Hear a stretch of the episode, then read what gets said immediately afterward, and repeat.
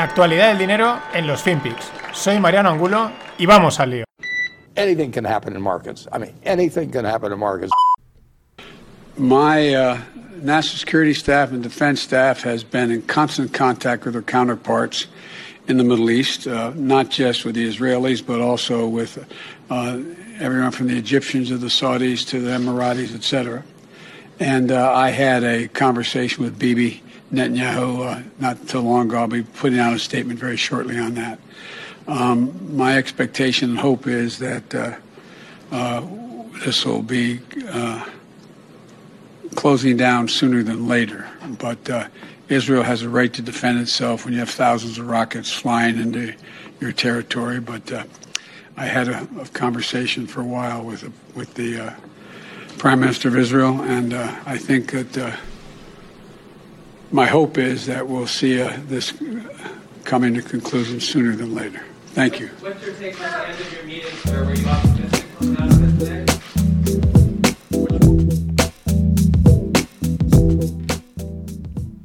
¿Qué tal los financieros? Despertad. Está hablando Joe Biden que... Maldito Trump. La verdad es que le puso el, apodo clavadísimo. Sleepy Biden. Vamos a ver, se lo voy a decir en inglés porque yo creo que si nos está oyendo... Joe, please take a coffee before the speech. A coffee. Double americano, double shot, whatever you want. Take a long coffee. La madre que lo parió, que es que, que te están preguntando de los pepinazos que se están pegando en, entre los israelíes y los de Gaza.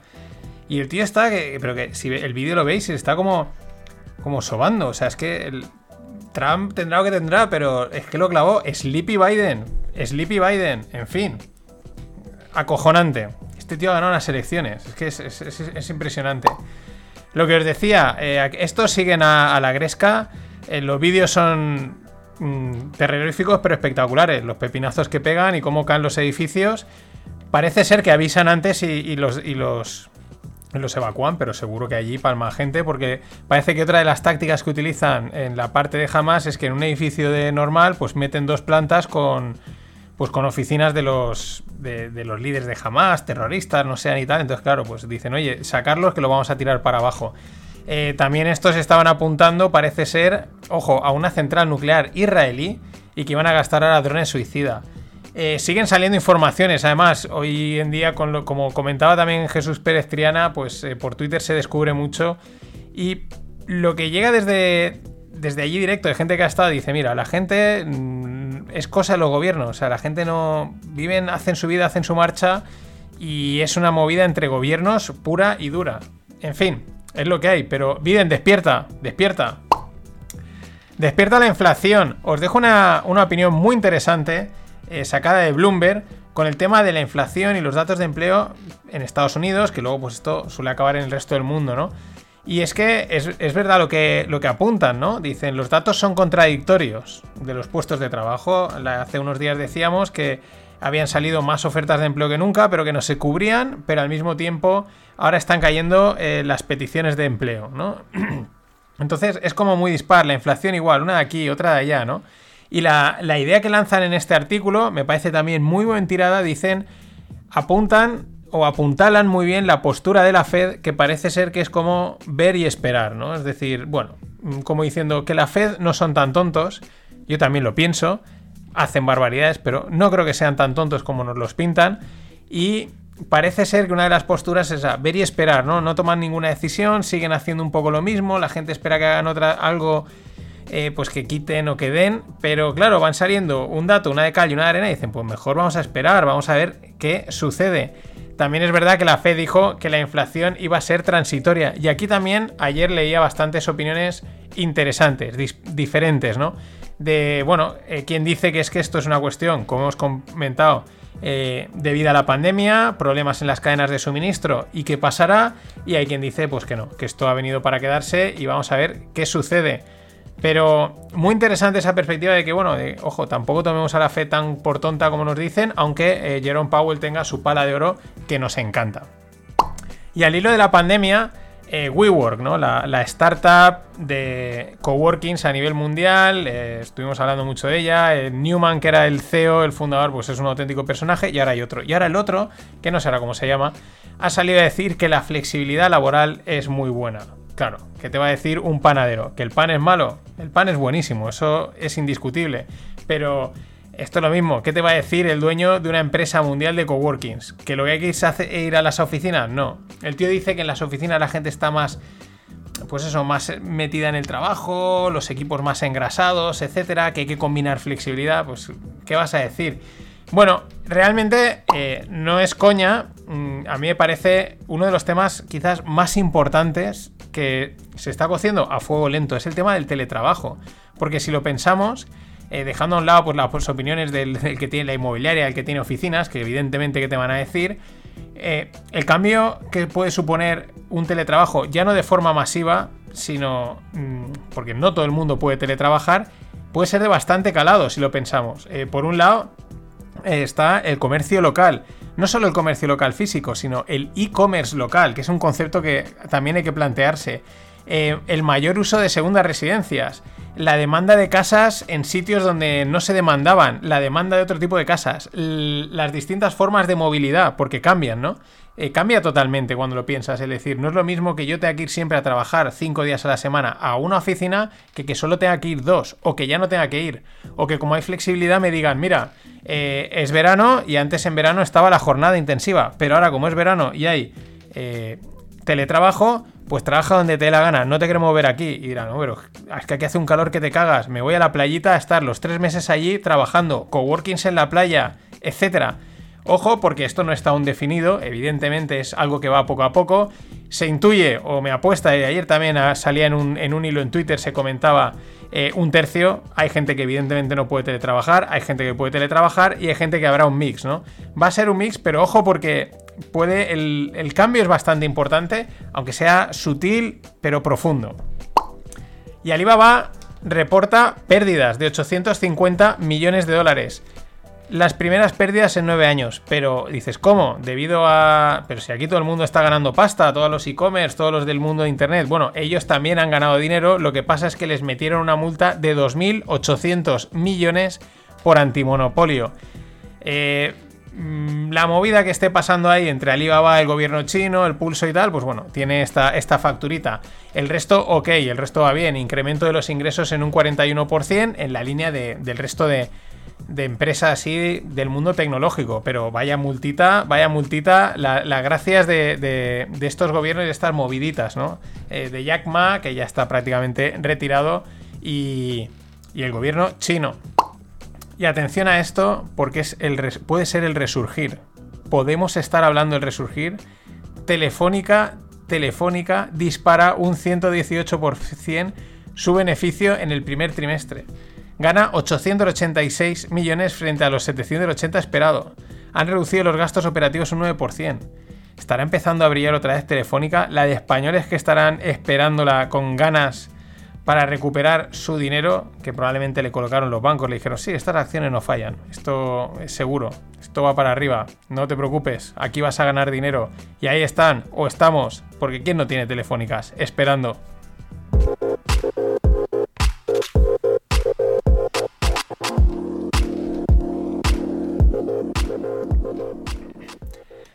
Y en, las, en el mundo startup, ahora más que una startup, os traigo una idea, porque se la oía hace tiempo a, Samuel Hill que decía, yo creo que estamos en el resurgir de- del audio, en una nueva era del audio. Y para muestra, un botón. Es una serie de ficción en audio. Os la dejo en la newsletter de hoy y en la de mañana. Os recomiendo que la oigáis. Se llama La Esfera. Es espectacular. Eso sí, con cascos. Poneros cascos. Es impresionante. Os podrá gustar más la trama, ¿no? Etcétera. Pero vais a entender que, ojo, que no hace falta tener pantalla. Ojo que en el audio hay una potencia enorme. Es espectacular. Van por el episodio 6, aún quedan dos o tres más. La historia está chulísima, pero es que eh, lo vives, lo sientes. Os lo recomiendo para que veáis esta idea de estamos entrando en una nueva del audio, por dónde va. Es un antes y un después, sin ninguna duda. Y por último, bueno, por último no, eh, por último en la parte startups, el Internet cuántico está más cerca de lo que creemos. Bueno, hoy realmente startups me doy cuenta que no he traído, he traído ideas, pero también al final de aquí acaban saliendo startups, la economía que vendrá. Y el Internet cuántico está más cerca de lo que creemos. La Universidad de Delft ha empezado a comercializar un modem cuántico que permite conectar máquinas cuánticas y crear redes súper rápidas. Esto lo hablaba también en el Rogle con Sergio Gago. Bueno, oye, ¿tú crees que está más lejos tal? Y al final por cómo van las cosas últimamente, se aceleran, ¿no? De repente, pam, pam, pam, y, cuando menos te lo esperas, el Internet cuántico está aquí, que no está a la vuelta de la esquina, que no va a ser el lunes que viene, pero que las cosas se van acelerando y ahí están. Y ojo, porque esto impacta mucho en el mundo blockchain, que depende de redes. Eh, siempre se ha dicho que si blockchain está seguro contra los ordenadores cuánticos, hay quien dice que no, hay quien dice que aunque esté seguro, el modelo cuántico se lo come todo y plantea, bueno, plantea un nuevo paradigma, un nuevo concepto desde el mundo de la programación y de la digitalización. Y ahí está. Y vamos con blockchain, porque las últimas horas ha sido un escándalo por todos los lados, pero por todos los lados. Espectacular. Primera, Binance, el super exchange chino de CZ. Mm, está investigado por el Departamento de Justicia americano. Lo están investigando por blanqueo y evasión fiscal. Ojo, porque es, esto es un super exchange y bueno, pues las, las acusaciones siempre han estado ahí. A todos estos, porque están er, eh, ubicados en sitios donde la legalidad es un poco distinta, incluyendo China, y claro, pues estas cosas pasan. Eh, Bitcoin ahora mismo lleva una caída de un 10 y pico por cien, está por debajo de los 50.000. ¿Por qué? Primera, no nos olvidemos, ayer salió el dato de la inflación, alto, y Bitcoin ya se pegó un viaje de un 5. Pero es que luego salió The Master of Coin, The Dogecoin, Elon Musk. Está en todos los fregados el tío. Al final, diría, podríamos decir que cansa, pero como no para de liarla, pues no puede cansar, porque siempre la lía. Ayer salió y dijo que eh, de momento no van eh, Tesla no va a aceptar Bitcoin como pagos porque, claro, eh, han visto que últimamente se está gastando mucho combustible fósil para producir los bitcoins, para minarlos. Y claro, que de momento lo paralizan. ¿Qué has dicho? Bitcoin se metía a un viaje de un 20%. Un saludo a aquellos que dicen que la volatilidad es una señal, que no pasa nada. Un saludo. Recordad, cuando os digan que la volatilidad mola y tal, decir, yo te la vendo toda. Esa es la solución. Eh, más cosas. Mm, ya yo lo he dicho, enseguida han salido, no, porque la eh, Bitcoin realmente potencia la energía renovable, no sé qué, bla, bla, bla, todos estos rollos. Al final, estos son narrativas. Las mismas narrativas que han impulsado el valor hacia arriba son las que la pueden impulsar abajo. Lo habíamos comentado, la narrativa medioambiental y luego la narrativa eh, blanqueo, ilegal, etcétera aunque sean mentira, aunque no tengan fundamento, son narrativas, son mega campañas de marketing, las mismas que han impulsado, lo pueden hundir. Eh, la comunidad cripto, pues, no sé, intentando salir a salvarlo. Ha salido también Michael Saylor, que también se ha lanzado a comprar, que, bueno, con todos sus, rollos y sus narrativas.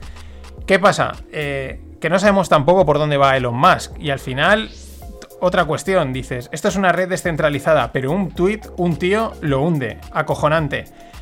No sabemos por dónde va, porque dice que Tesla mantiene los bitcoins, pero que están dispuestos quizás a explorar otras criptomonedas, y todos pensando en el perrito, como medio de pago. Y un día dice una de cal, otra de arena, y no sabes si es que eh, está jugando mm, simplemente a divertirse, tiene alguna jugada detrás. Eh, vete tú a saber, ha discutido, como me comentaba en el canal de Telegram, decían, igual este ha discutido con Cathy que parece que había ahí algún tipo de acuerdo, y ha ido dicho, a tomar por saco. En fin, a saber.